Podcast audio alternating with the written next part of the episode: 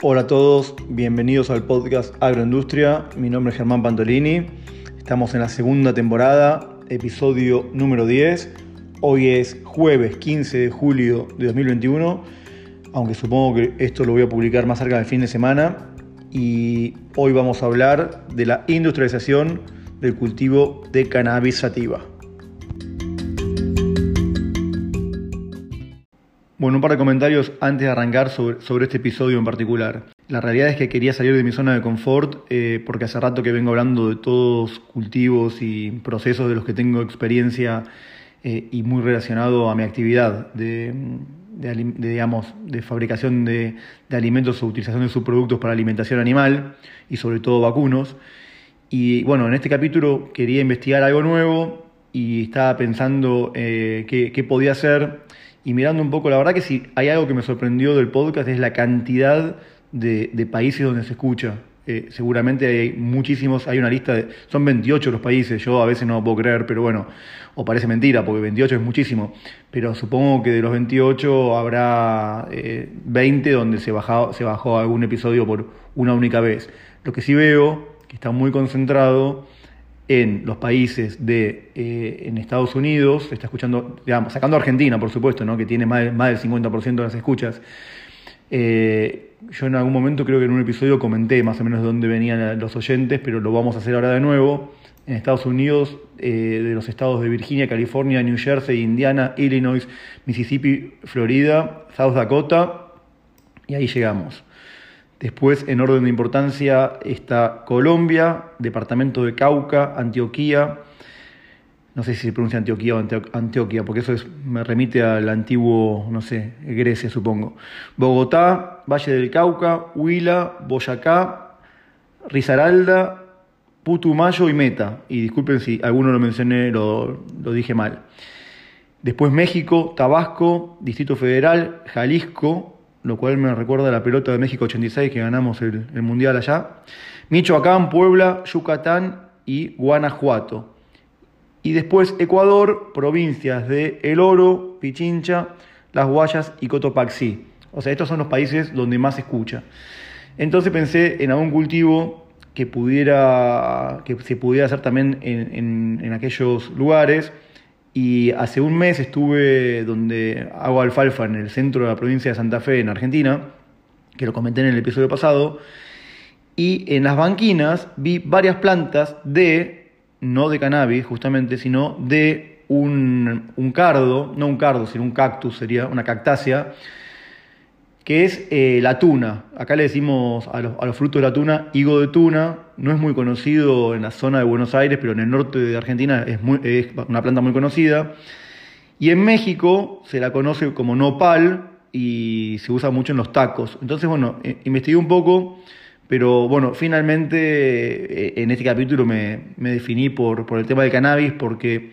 tanto a nivel, digamos, en el mundo en general y en Argentina en particular, y en muchos países que estuve mirando, tanto Colombia como Ecuador, no, creo que todavía no en México, pero no, la verdad que no lo sé, se está legalizando el cultivo de cannabis, tanto para uso, eh, digamos, cuando no tiene eh, productos psicoactivos o no tiene THC, se la, puede, se, la denomina cáñamo. En realidad cáñamo está más orientado a lo que es el uso industrial para, para fibras. Después lo vamos a ver en, detalle. Bueno, en definitiva en Argentina eh, sobre todo hay un, boom de proyectos, eh, consultas y búsquedas de información sobre, sobre cultivo porque es un tema que está en la agenda en la agenda del momento porque el Congreso está en este momento sesionando, intentando darle un marco legal al, cultivo para fines, para su uso con fines medicinales e industriales, como venía diciendo. Así que bueno, esto no quita que en un futuro podamos hacer algún programa sobre el nopal o algún otro cultivo no tradicional, que me gustaría, y como siempre digo, dejo al pie del episodio todos los links para que manden audios, consultas y bueno, prometo que si, si vienen consultas, sobre todo si vienen algún audio de, México o de algún otro país centroamericano, de cualquier lugar, con interés y nos dejan grabado algún mensaje que lo podamos publicar, con gusto voy a hacer un próximo programa o a futuro sobre, sobre el nopal. Y lo último que quería decir que así como cuando hablo de soja transgénica que nos alimenta y la podemos utilizar, es una planta, eh, bueno, una planta que para mí es eh, fundamental para, la humanidad, ¿no? Y muchas veces está estigmatizada, digamos, la corren por izquierda a la soja. Bueno, acá eh, el cannabis es una planta que muchas veces se corre por derecha, también está estigmatizada y así como la soja nos da de comer, esta, esta planta de cannabis puede tener muchos usos para paliar situaciones de enfermedad. Así que bueno, eh, por eso vamos a encarar este capítulo. Bueno, haciendo una muy breve reseña, la planta de cannabis se origina en Asia, en una zona semiárida que denominamos Indo-Kush que hoy serían los países de Nepal, parte del sur de la China, Bangladesh y Pakistán, una parte de Pakistán. A mí me llamó la atención, bueno, esto como curiosidad, que yo comentaba en el capítulo anterior de la alfalfa cómo los persas habían introducido la alfalfa en Occidente a través de las guerras con los griegos, y acá veo cómo los persas también introdujeron en la India el cannabis yendo para, para Oriente, porque justamente están en el medio, Medio Oriente sería. Pero bueno, a mí me llamó la atención. Eh, esta planta se domesticó hace unos 8.500 años, siempre se utilizó completa, digamos, se utilizó el tallo para vestimenta utilizando las fibras, los granos para, mm, para alimentación animal y, después, bueno, las resinas presentes en las, sobre todo en las inflorescencias femeninas para su uso, digamos, medicinal o, lo que fuera religioso.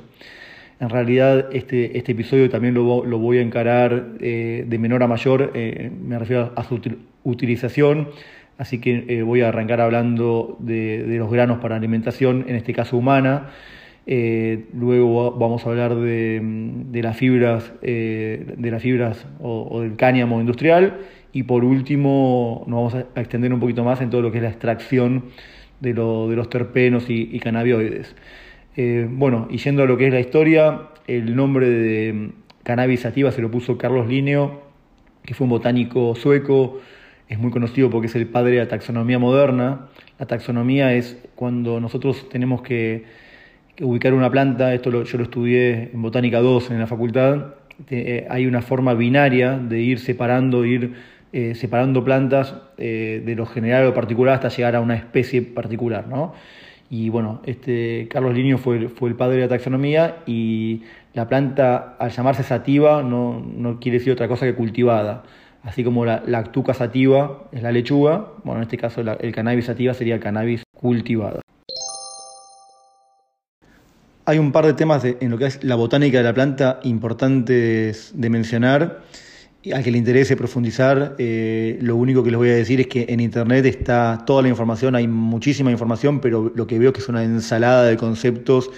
y aparte supongo que hay cosas que están mal traducidas y bueno, yo vi muchas cosas que están erradas. Eh, como cuestión, digamos, básica para, comentar es que hay plantas que son autógamas que, digamos, eh, se autopolinizan, ¿no? Y hay plantas que son alógamas y que tienen fecundación cruzada. Eh, este es el caso del cannabis y como ejemplo de los cultivos tradicionales tenemos al maíz y al girasol. Y muchas veces lo que compramos son, cuando compramos semillas de girasol o de maíz para sembrar, estamos comprando híbridos que son una, cruza entre líneas paternas y maternas que hacen los, semilleros, y esos híbridos tienen, tienen, digamos, un vigor híbrido que se dice heterosis, y la, digamos, la productividad de, esa, de esos hijos, de esos híbridos, es mayor eh, no solo al promedio de los padres y la madre, sino que es mayor tanto del padre como de la madre, porque si tuviéramos, digamos, si no sembraríamos directamente la línea materna-paterna, pero al cruzarla logramos por la heterosis eh, y no voy a entrar mucho en tema de genética, eh, es apasionante desde, que Gregor Mendel, el, monje austríaco, descubrió los principios de la herencia, pero bueno, todo es importante y al que, al que, al que lo pueda leer le va a sumar. Pero a lo que voy es que tenemos entonces las plantas alógamas como el cannabis y plantas autógamas que se autofecundan. En realidad, eh, la soja, el trigo y, la cebada dentro de los cultivos tradicionales son autógamas y eso que nos permite que cuando nosotros eh, cosechamos la semilla podemos guardarnos parte de la semilla en lo que se llama bolsa blanca en Argentina. Se guarda parte de la semilla y se vuelve a sembrar al año siguiente, manteniendo toda la genética eh, como clones de, los padres. Por eso son ventajas que tienen las plantas autógamas, que no, no hace falta estar comprando año por año la semilla híbrida. En el caso del cannabis, la verdad que no tengo la experiencia, pero un poco de sentido común, estoy pensando eh, que puede ser necesario en algún momento eh, comprar híbridos, ¿no? Va a ser necesario comprar híbridos, como así también son plantas que vamos también a comentar algo que se pueden cultivar. Eh, yo estoy pensando más que nada a campo, en, proyectos un poco más grandes, pero hay tres maneras de cultivarlas, sea a campo o sea en invernáculo con riego y, con solamente con riego suplementario, digamos, o riego artificial, eh, y otra manera es también con luz artificial y riego. Eh, dependiendo el objetivo y digamos el valor agregado que le estamos dando, va a ser rentable hacerlo de una o de otra manera. Pero bueno, lo que yo, lo que, mm, algo importante que quiero comentar es que como los terpenos y los cannabinoides están más que nada en las plantas femeninas, en las flores femeninas del cannabis,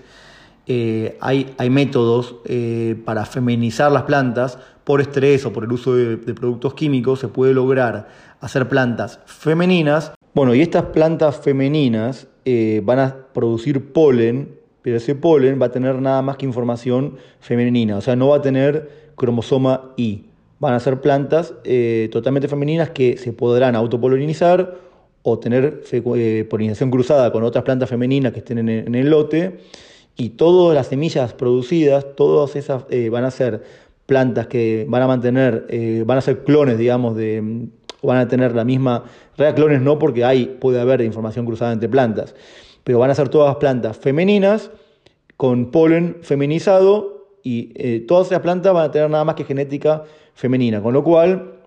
se puede lograr a, campo o bueno, vuelvo a decir, o, en la producción que tengamos, mantener todas plantas femeninas, con lo cual en vez de tener la mitad de plantas que nos dan terpenos y cannabinoides, vamos a tener el 100% de plantas. En realidad, para, para, hablar con propiedad, porque acá muchas veces leo que las llaman plantas hermafroditas, pero no, no lo son lo que se está haciendo en realidad es transformar una planta que siendo alógama eh, pasa a estar en un solo pie, la parte femenina y masculina, que en realidad, vuelvo a decir, masculina y femenina, es raro, es algo medio único esto, pero al estar en el mismo pie se llaman plantas monoicas, pero, pero no son hermafroditas, tienen, es como el maíz, el maíz es una planta monoica que en un mismo pie tiene la parte femenina, donde, lo que sería el choclo, lo que comemos, y arriba, eh, que conoce ver la inflorescencia, que no es una flor, sino que es una inflorescencia, ¿no? Son varias flores, que es la panoja masculina. Como para ir cerrando el tema botánico, eh, pero que es súper importante y lo vamos a ir después mencionando a medida que avancemos, eh, las plantas que, tienen cruzamiento cruzado, que son las alógamas que habíamos dicho, se pueden polinizar, sea por, por agua, se llama polinización hidrófila, por insectos, fundamentalmente las abejas, entomófila, o por viento y la polinización es anemófila. En el caso del cannabis, la polinización es anemófila y las plantas eh, generan muchísimo polen y puede viajar grandes distancias. De hecho, hay estudios eh, que en España eh, descubrieron que las plantas que tenían se estaban polinizando con, con, polen que venía a través del Mediterráneo de una zona de Marruecos. Con lo cual, como y lo más importante del tema botánico, que las plantas eh, están separadas, digamos, las plantas de cannabis en diferentes quimiotipos. Hay un montón de maneras de clasificarlas, pero porque lo, último que se está estudiando es, o la, digamos, la moda, vamos a decir, es eh, en vez de decir sativas o índicas y un montón de cuestiones, se, directamente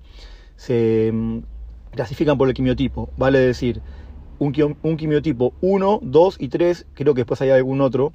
y el 1 es el que tiene, no sé si es el 1 o el 3, la verdad, pero no importa. Hay uno que es el que tiene alto, alto THC dentro de lo, de lo que son los cannabinoides. Eh, esa es la que tiene efecto psicotrópico y en definitiva está prohibida y va, a seguir estando prohibida. Eh, otras que tienen CBD, que es un eh, cannabinoide, digamos que tiene el efecto medicinal y hay otras que tienen, o sea, tienen mucho, unas tienen mucho THC, otras tienen mucho CBD y hay otras que tienen una relación uno a uno. Eh, pero las más importantes son, las que tienen mucho THC, creo que es el quimiotipo 3, y muy poco THC, quimiotipo 1. Entonces, si nosotros hablamos que las plantas se pueden cruzar con un polen que viene de lejos, El tema es que se pueden cruzar con, genotipos que traigan genética con THC a plantas que no tengan THC. Eso, digamos, es lo fundamental para tener en cuenta y la verdad es que no sé en el tema de la legislación cómo, lo van a, definir. Porque el otro día estaba escuchando una abogada que es pro cannabis, ¿no?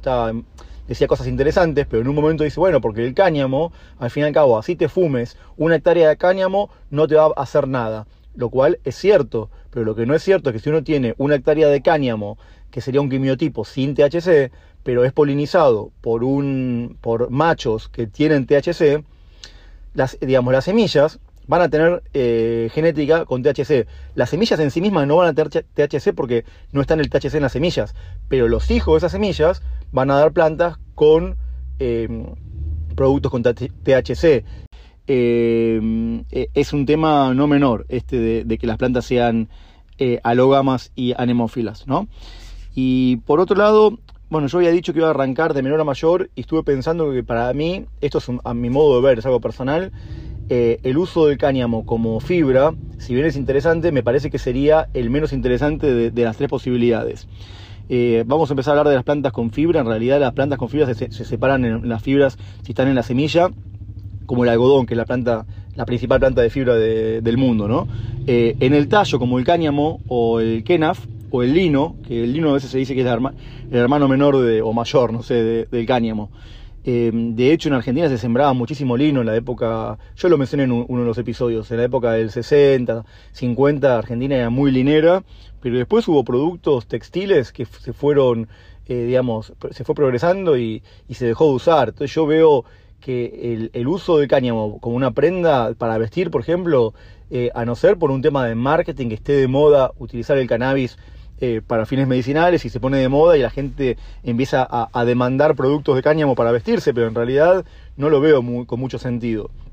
Después hay un producto que se llama Hempcrete, que Hempcrete, que Hemp en inglés es cáñamo y Crete viene de concreto, es como hicieron un cemento a partir de cáñamo o ladrillos de cáñamo. Está buenísimo, a mí me gusta todo lo que es construcción porque es, eh, digamos, es algo que fija carbono, o sea, ¿no? Eh, no tiene un efecto invernadero, es natural, todo lo que uno quiera, pero la gente lo va a comprar en la medida, uno se va a construir una casa con cáñamo en la medida que sea barato. Habría que ver si uno llega a hacer fibras baratas de cáñamo como para poder generar un mercado de, de digamos, de ladrillos de, naturales. Eh, para mí es súper interesante, de hecho nosotros en la fábrica tenemos la posibilidad de hacer pellets a partir de paja, lo he dicho muchas veces, era eh, un proyecto que tuve durante 10 años y lo estamos haciendo desde 2015, nada más que ahora estamos usando alfalfa, pero la paja misma también se podría poner en un bloque de hormigón, digamos, con cal, con arena o, y con cemento, y, agregarle un 16% o 20% de producto fibroso, en este caso de paja de trigo, y tendríamos un producto más barato y no hace falta hacer cáñamo. Me parece que los productos que tienen fibras, son interesantes cuando la fibra se hila o se pasa a hacer un, procesamiento un poco más eh, industrial y se logran fibras largas. Piensen que las fibras son como células larguísimas, como un pelo, eh, que tienen eh, centímetros de largo y micrones de ancho. Entonces, para mí el sentido de eso es hilarlo y tener fibras largas para, para, sí, para vestimenta. También me, olvidaba que hay, plantas que las fibras las tienen a partir de las hojas, como es el caso del sisal de México. Y después, bueno, las fibras del, de cáñamo también se podrían usar para todo lo que es náutica, eh, para hacer mallas. Hay un montón de, productos, pero vuelvo a decir, no me parece que sea, a mi modo de ver, eh, una, digamos, algo que revolucione eh, el mundo, ¿no? bueno, y hablando de, del ciclo, de, no hablé del ciclo de la planta, es una planta primavero-estival, significa hay que sembrar el, el cáñamo, el cannabis, fuera del periodo el de heladas, o sea, hay que sembrarla en el periodo libre de heladas, por eso, eh, bueno, lo que fuera cerca del Ecuador prácticamente no hay heladas y creo que se podría hacer hasta dos cultivos por año, pero, mm, pero bueno, es un, cultivo que dura entre, entre 3 a 6 meses. Y algo que no dije también, que hay variedades que se llaman eh, regular, las regulares son las que son las que veníamos mencionando macho y hembra, pero aparte de lo cual, eh, hay variedades que son sensibles al fotoperíodo, y variedades que son insensibles al fotoperíodo. En realidad el fotoperíodo son las horas de luz. Eh, si bien la planta, en realidad lo que, lo que la planta eh, puede censar, digamos, del medio ambiente son las horas de noche, es la oscuridad a través de como sensores que están en las hojas que se llaman fitocromos, ¿no? Pero en definitiva, tanto la soja como el trigo, como el girasol, Eh, son todas plantas sensibles al fotoperiodo, por eso está bueno incorporar esta, esta cuestión.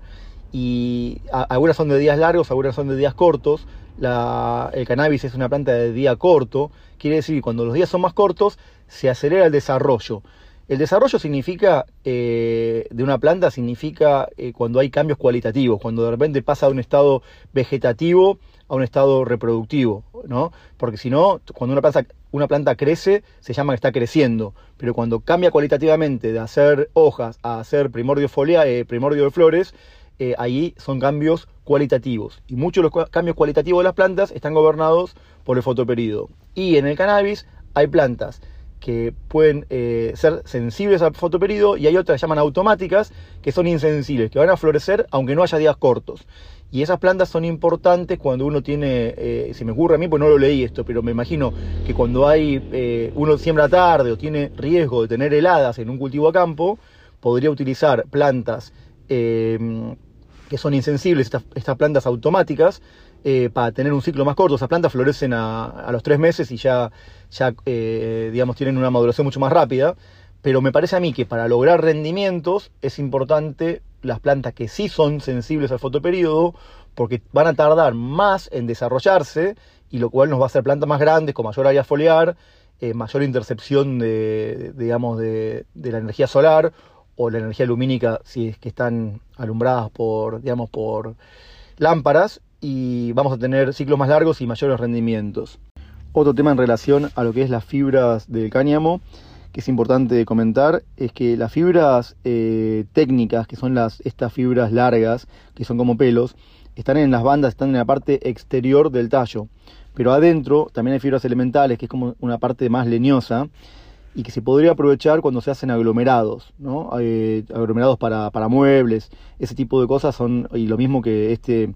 MCRIT, que yo decía que es para, utilizar para, construcción, se aprovecha todo el tallo. Eso me había olvidado de decirlo. Eh, también dije, bueno, sí, lo de las mallas geotextiles. Y también se puede utilizar las fibras para billetes de, billetes de dinero y para papeles, revestimientos, saquitos de té y bueno, lo que había dicho de las sogas náuticas. Hay un tema importante cuando hacemos eh, cáñamo para uso industrial, buscamos eh, tallos largos, plantas altas, entonces lo que eh, las sembramos, digamos, con mucha densidad para que por, por competencia se elonguen más los entrenudos y sean plantas más altas. Esto tiene que ver con la relación rojo, rojo lejano, que es la luz, de la diferente calidad de luz que llega a las plantas eh, por eso, bueno, eh, me, extendería demasiado, pero tiene que ver con eso. Pero por eso, cuando hacemos plantas para que buscamos para, para cannabis medicinal, se siembran más separadas y lo que se busca es más cantidad de hojas, más cantidad de inflorescencias. Son plantas mucho más petizas. De hecho, hasta 6 metros podrían medir las plantas de, cáñamo para uso textil. Eh, otro tema es que mm, en el ciclo de la planta eh, que puede durar, como yo les decía, hasta de 3 a 6 meses, todo lo que es em, para fibra y para, mm, y para em, sacarle los terpenos y los cannabinoides, o sea, para el tema medicinal, la planta se cosecha prácticamente en floración. Como eso coincide en, en estas dos cuestiones, no así cuando uno quisiera cosechar eh, los granos, porque para los granos hace falta que la planta madure del todo. Pero si quisiéramos, vuelvo a decir, hacer fibra o hacer eh, extractos medicinales, al, cortar la planta de floración podríamos utilizarla eh, como un doble propósito. Sería interesante eh, hacer cultivos que sean tanto, o sea, serían un cáñamo que a la vez tendría productos este, CBD, se sacaría el CBD. Bueno, pasamos ahora al segundo uso en, para mí en orden de importancia, que es el uso para alimentación. en realidad como dije yo,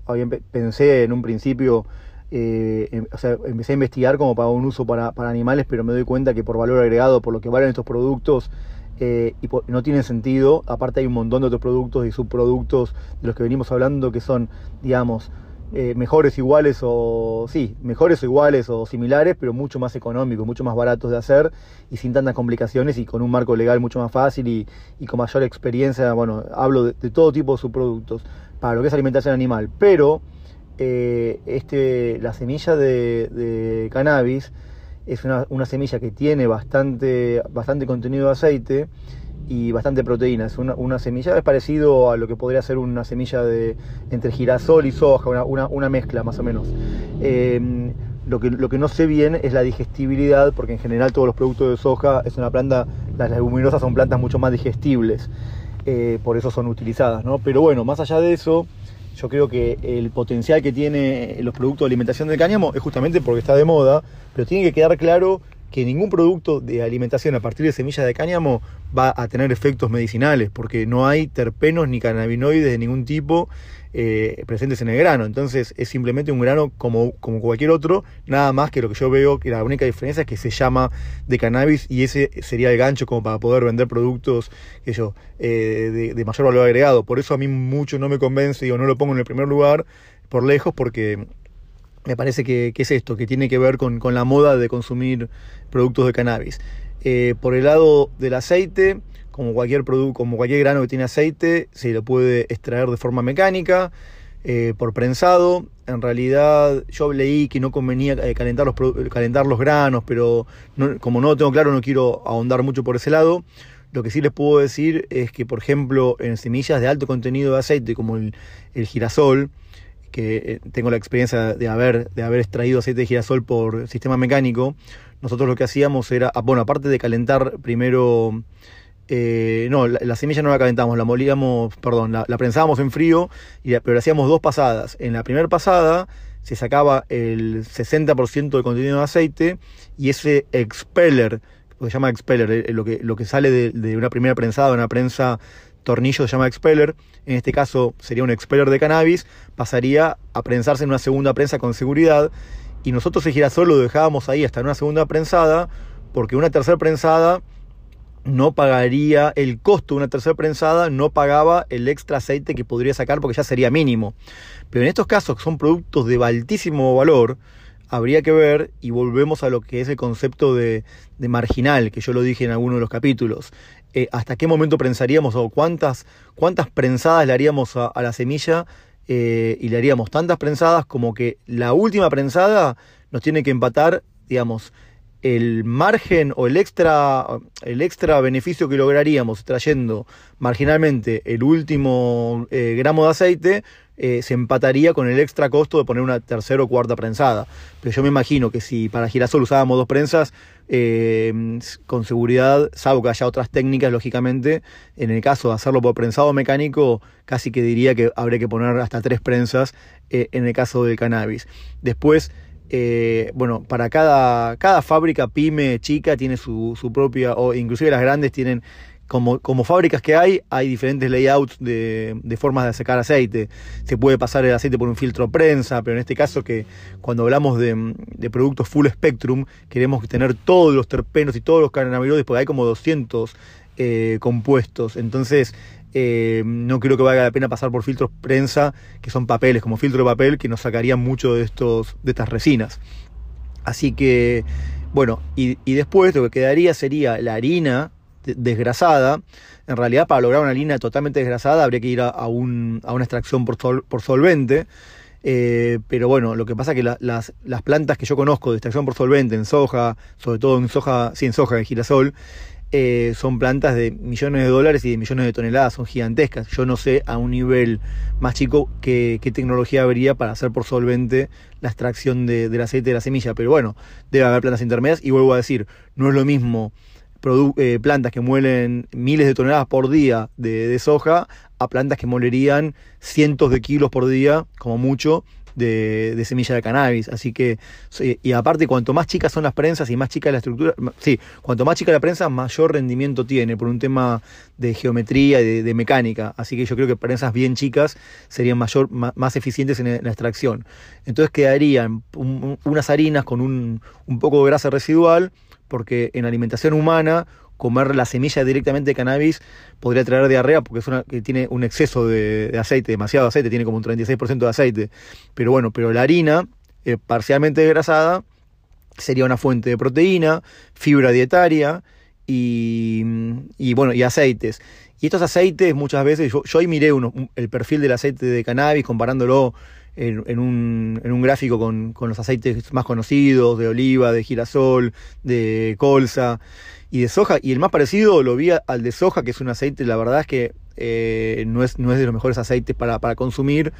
pero tenía un agregado, una diferencia, como que tenía eh, una porción de omega 3 pero entonces, y después escuché mucho que tenía omega 3 la planta del aceite de cannabis, pero en realidad el omega 3, o hay muchos productos que, que, el ser humano lo sintetiza directamente en el cuerpo, que ni siquiera hace falta, o sea, hay precursores que nos permiten, comiendo otros productos, generar estos, estos aceites esenciales, con lo cual, por este lado, no, no lo veo a los productos para la alimentación eh, como algo realmente mágico o medicinal, como sí, sí pueden ser los productos que vamos a hablar a continuación, que sería la, extracción ya de los, de los terpenos. Bueno, llegamos a la última parte del capítulo donde vamos a hablar de la, de la extracción de, los compuestos, los terpenos, los compuestos fenólicos y los cannabinoides, pero en realidad, antes que nada, lo que, lo que quería terminar de decir que el verdadero aceite de cannabis es el, el aceite que dijimos antes, ese que está en, en los granos, y eso es un aceite real eh, de cannabis, de, aceite producido por la planta. Cuando hablamos a veces de aceite, aceites medicinales, lo que estamos hablando es de la mezcla de las, de las extracciones que hacemos por diferentes métodos con aceites base como aceite de oliva o aceite de coco, y a eso lo llamamos aceite medicinal. Entonces, eh, para concluir, aceite medicinal tendría estos productos y tiene efectos eh, paliativos de enfermedades o bueno, todos estos terpenos y en cambio el aceite de cannabis, el aceite fijo de cannabis es un aceite extraído del grano, como habíamos dicho antes, y no tiene eh, estos productos. Cuando, eh, cuando la las plantas tienen eh, metabolismo primario de azúcares, lípidos y mononucleótidos, etc., pero en realidad en el cannabis lo que apuntamos es al metabolismo secundario, que son moléculas orgánicas que se producen en interacción con el, con el ambiente. Muchas veces esto, estas ceras son como defensas que tiene la planta ante, ante cuestiones de estrés del medio ambiente, como puede ser sequía o, ataque de insectos o, u otros. Em, estos productos se producen en los tricomas glandulares que están en, hojas, tallos y flores, pero fundamentalmente, en, como dijimos, en las inflorescencias femeninas en gran cantidad. Em,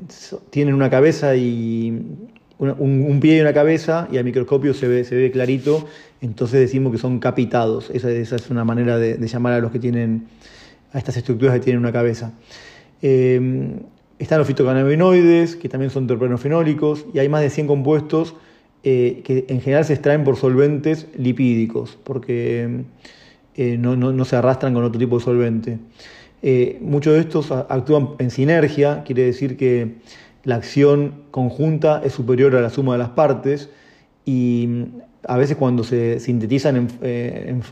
digamos, en la industria farmacológica, se pueden sintetizar productos eh, similares o parecidos a estos,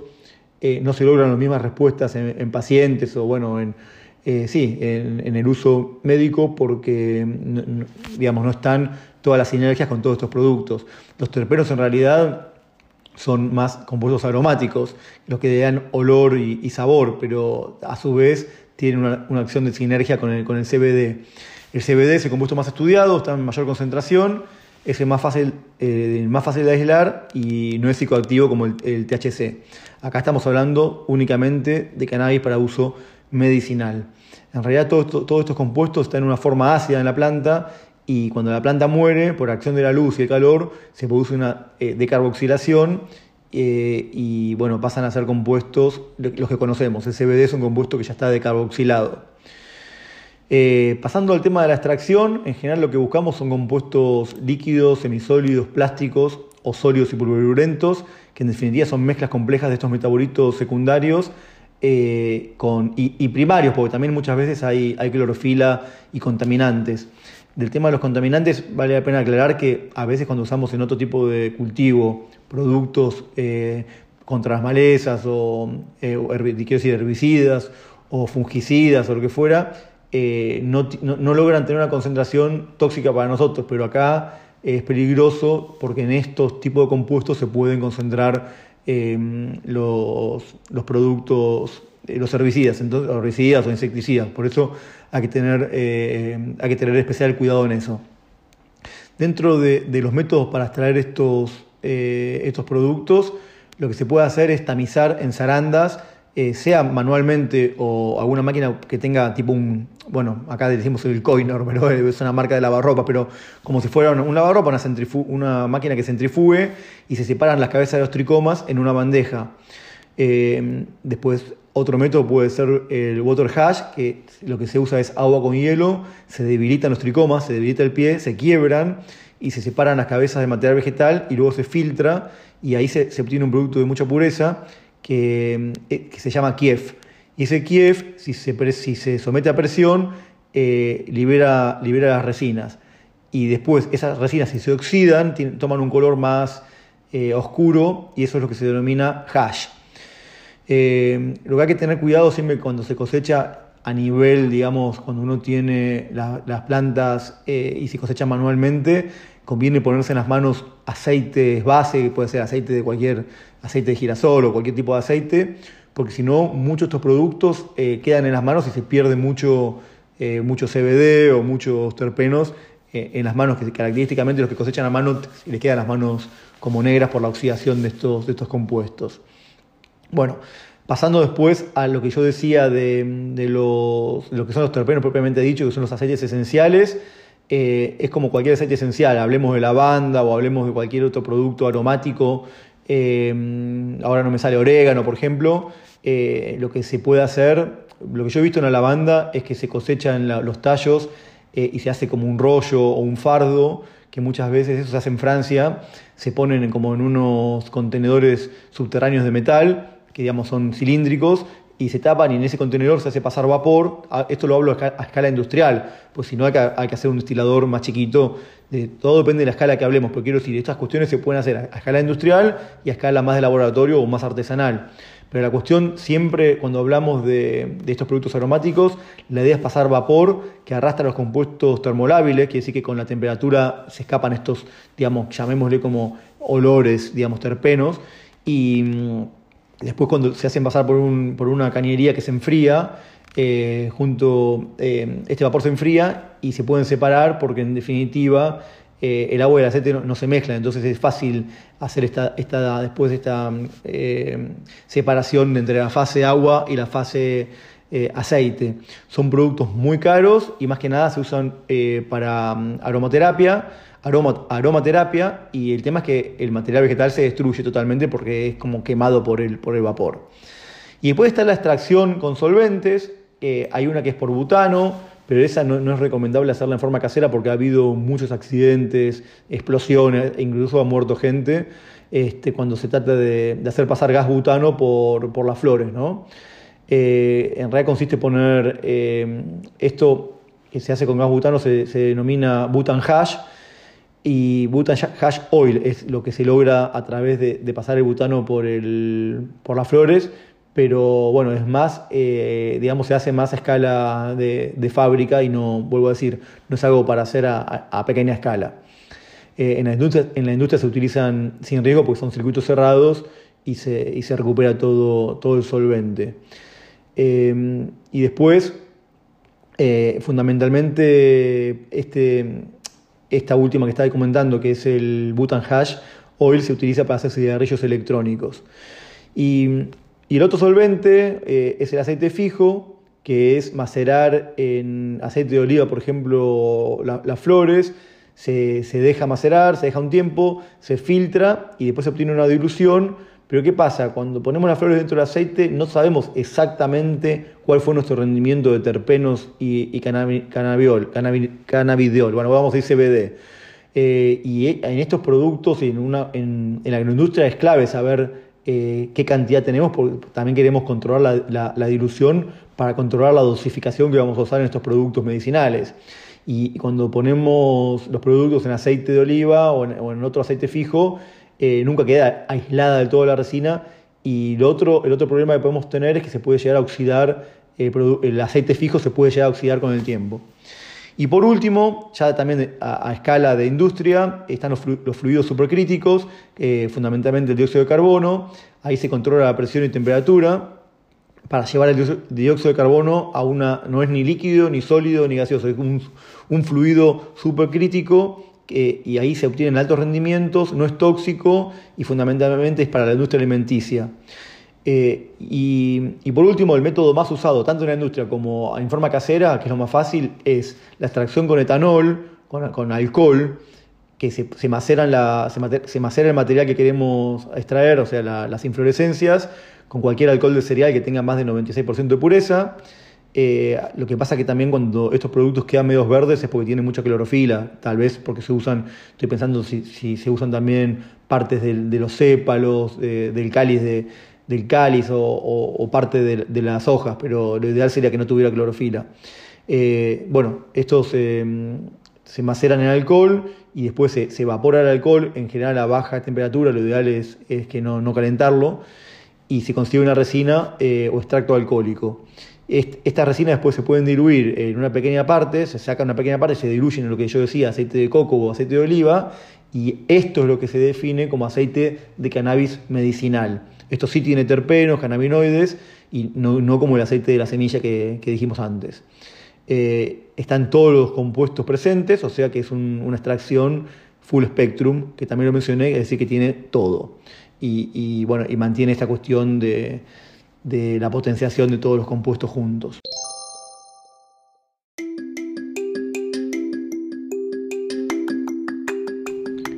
Bueno, hasta acá llegamos. Espero que les haya gustado el, programa. Eh, la verdad es que me costó bastante hacer porque era un cultivo, vuelvo a decir, de que no tengo experiencia. Sepan eh, disculpar si, si, le erré en alguna cuestión eh, y me lo pueden hacer saber si me mandan algún, algún correo. Así así lo podremos corregir en un próximo episodio. Eh, vuelvo a decirles, espero que manden audios o comentarios. Tengo ganas de seguir haciendo cultivos no tradicionales.